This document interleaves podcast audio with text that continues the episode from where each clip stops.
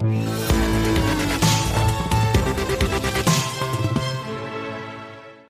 valse des milliards pour soutenir l'économie se poursuit ces dernières heures à grands pas. Bonjour Philippe. Bonjour David. Philippe Escande, éditorialiste au Monde. On a des chiffres qui donnent le tournis et ça continue jour après jour. Mais là, on a une salve ces dernières heures. On a eu euh, en vrac hein, euh, la Fed avec ses 2300 milliards de dollars de prêts à l'économie. les Européens qui s'accordent là, un peu au forceps, hein, sur 500 milliards d'euros de plans de soutien. Paris qui double la taille du sien, qui passe à peu près à 100 milliards d'euros. On est vraiment, Philippe, dans le whatever it takes, le quoi qu'il en coûte d'Emmanuel Macron il y a quelques, jours pour compenser l'impact économique, euh, l'impact sanitaire justement du coronavirus. C'est vraiment un bazooka financier monétaire qui est colossal ou pas?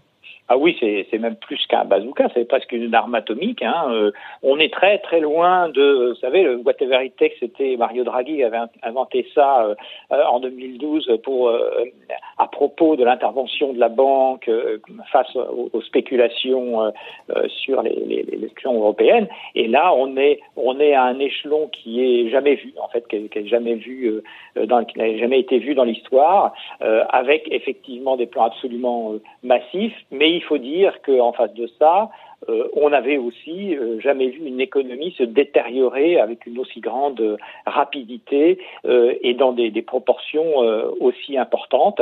Et donc les enjeux économiques se mêlent avec les enjeux politiques pour faire de ce moment un moment historique.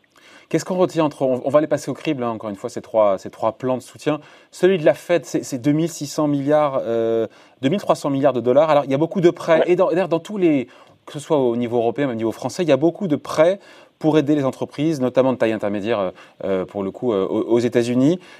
C'est ça, hein, le, gros du truc, c'est ça? Beaucoup, beaucoup de, oui, de prêts de tous ces milliards, effectivement, ils sont, ils sont aussi à prendre avec un, peu, un peu de recul, dans la mesure où ce sont évidemment des prêts, c'est-à-dire que une bonne partie de ces milliards, enfin en tout cas les, les, les gens qui, euh, qui, qui, les jettent comme ça, c'est-à-dire les, les, grands pays dont on a parlé, euh, ils, espèrent, ils espèrent bien en récupérer une bonne partie. C'est ce qui s'est passé d'ailleurs en 2008 où, euh, notamment aux États-Unis, il y a eu beaucoup de remboursements après des gens à qui on avait prêté autant d'argent. Mais ça vient pas, Philippe, ça vient pas un peu amoindrir, Philippe, ça vient pas justement le fait que ce soit des lignes de crédit qu'il faudra rembourser, ça vient pas amoindrir la puissance et le volume de milliards dont on parle oui, alors dans, un sens, mais dans, un autre, c'est ce, que les, États et les banques centrales euh, derrière euh, peuvent faire euh, le, plus simplement, le plus facilement et le plus rapidement.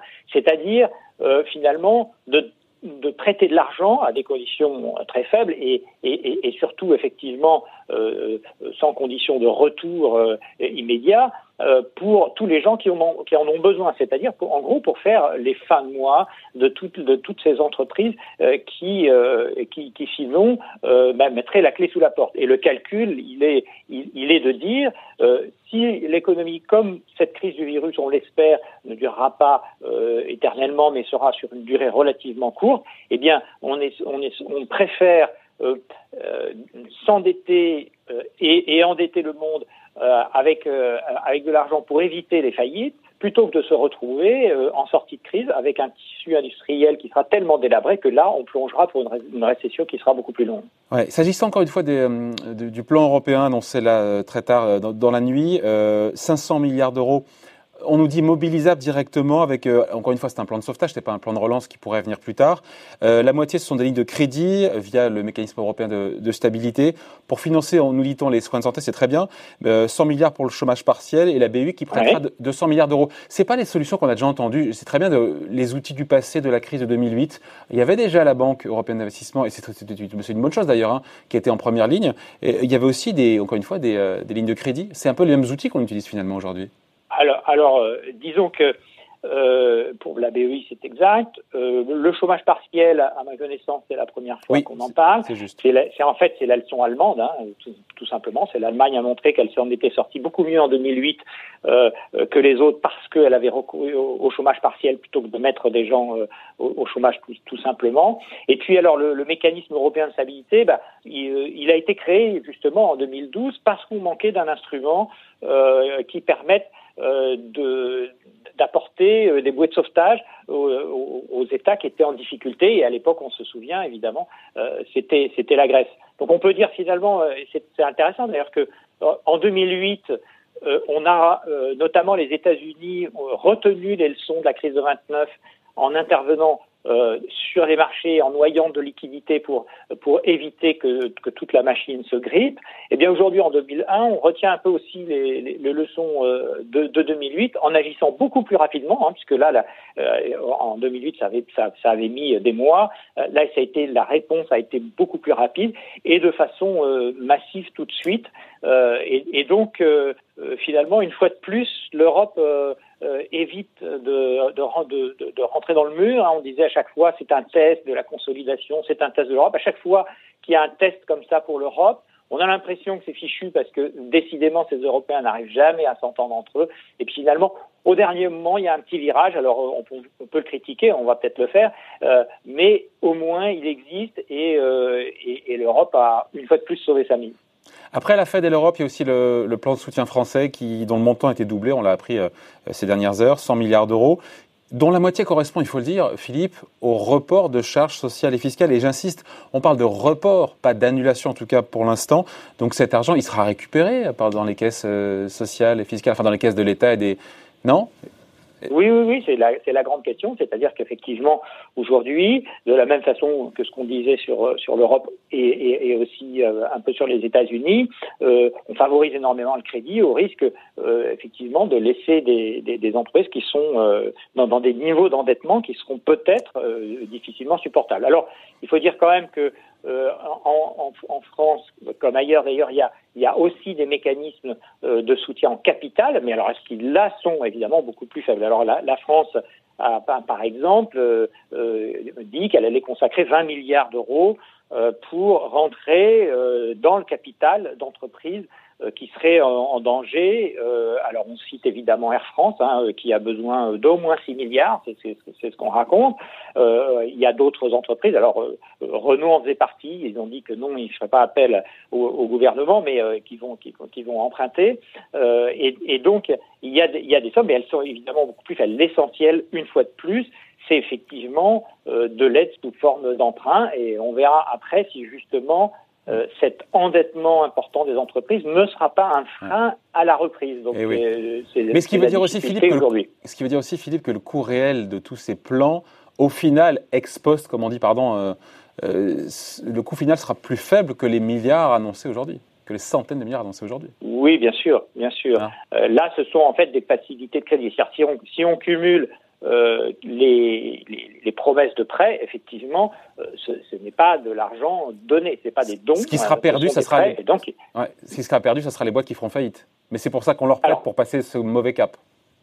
Exactement. Hein, c'est l'idée, c'est toujours l'idée. Alors, ce qui est intéressant, c'est que euh, cette idée-là, elle, elle, a émergé très vite en disant il faut absolument passer le cap, surtout qu'au début, euh, euh, comme toujours, on pensait que ça allait durer très peu de temps, donc on s'est dit ah non, 15 jours, un mois, on va tout de suite donner de l'argent pour, pour, pour passer le cap. Et puis maintenant, on est un peu dans une deuxième étape, on se rend compte que ça va être long, que ça va être pénible et que la reprise ne sera pas immédiate. C'est-à-dire on voit bien que le déconfinement, ça va être très compliqué, qu'un certain nombre de pays euh, vont devoir attendre un, certain temps euh, euh, et, que donc l'économie repartira très doucement. Et c'est la raison pour laquelle aujourd'hui on parle maintenant de plan de relance. Et d'ailleurs le, plan européen euh, comme les réflexions sur le plan français sont déjà dans une perspective de relance. Ouais, c'est-à-dire que même avec tous ces plans, vous, le dites clairement, hein, mais il faut que la reprise ne tarde pas trop. Et là, évidemment, on, navigue toujours à vue, que ce soit sur le déconfinement, la stratégie, d'enquête à l'esprit seront les consommateurs à la sortie, ce qui vont surveiller sur, pour acheter une bagnole. On peut, on peut en douter, mais pourquoi pas Comment les boîtes vont investir ou pas, euh, serrer les boulons ou pas Est-ce qu'il y, aura, est y aura un retour de pandémie? Enfin, sur tout ça, on est complètement dans le flou. Oui, absolument, absolument. Et euh, euh c'est l'objet des réflexions actuelles, et c'est la raison pour laquelle euh, euh, il faudra certainement euh, aider la machine à repartir. Hein. Si vous prenez l'automobile, les gens n'achètent plus de voitures, donc la, la, consommation d'automobile a été réduite à quasiment zéro. Oui, mais c'est parce que les concessions sont fermées. Philippe, on se place dans, dans l'idée que quand elles rouvriront... Est-ce que c'est ça. Alors, donc la, question, c'est quand elles ouvriront, est-ce que euh, les gens vont acheter, euh, vont se rattraper puisque c'est un bien finalement, on peut le repousser de quelques mois euh, pour s'acheter une nouvelle voiture, les flottes d'entreprise aussi. Est-ce que, est, est-ce que ce sera ce cas-là, ou est-ce que au contraire, il y aura une forme de, de méfiance, de méfiance du retour ou d'attentisme. Hein, c'est ce qu'on est en train de voir euh, euh, en Chine où l'activité repart, mais elle repart beaucoup plus, euh, beaucoup plus doucement. Et à ce moment-là, l'État devra intervenir et forcément, il fera probablement des, des, aides qu'on a déjà vues par le passé, du type prime à la casse et autres, dans le cas de l'automobile. On a titré des munitions illimitées de la part des gouvernements, des, gouvernements, des pouvoirs publics. On, est là aujourd'hui, tant que les banques centrales suivent, tant que les marchés suivent? Oui, tant que les marchés suivent. En fait, tant qu'il y a une espèce de confiance mutuelle dans le fait qu'on ne peut pas faire autrement, qu'il n'y a pas d'alternative, euh, dans le fait que finalement tous les tous les pays sont plus ou moins dans ce genre de difficultés, en tout cas les grands pays, c'est-à-dire euh, euh, euh la France et l'Allemagne en Europe, la Chine, les États-Unis, tous ces pays-là, ils ont à la fois les moyens et ils, ont la confiance. Et, tant que cette confiance restera, effectivement, on aura la possibilité de pouvoir ouvrir, faire tourner la planche à billets et, et, et créer de l'argent. Alors, ce qu'il faut voir, c'est que derrière tout ça, c'est il y, y, a quand même des enjeux politiques aussi. On l'a vu pour l'Europe, euh, il y a un enjeu euh, de existentiel. Hein, euh, si l'Europe ne, ne, va pas au-delà de ses divisions, elle, elle, risque de disparaître. Donc, ça met ça en lumière. Puis aux États-Unis, il y a un enjeu politique est encore plus immédiat, c'est euh, la prochaine élection présidentielle. Et ça, ça, ça incite aussi beaucoup à ouvrir la boîte à milliards. Voilà, merci beaucoup. Point de vue signé Philippe Escande, éditorialiste au Monde. Merci beaucoup Philippe. Bon week-end. Merci David.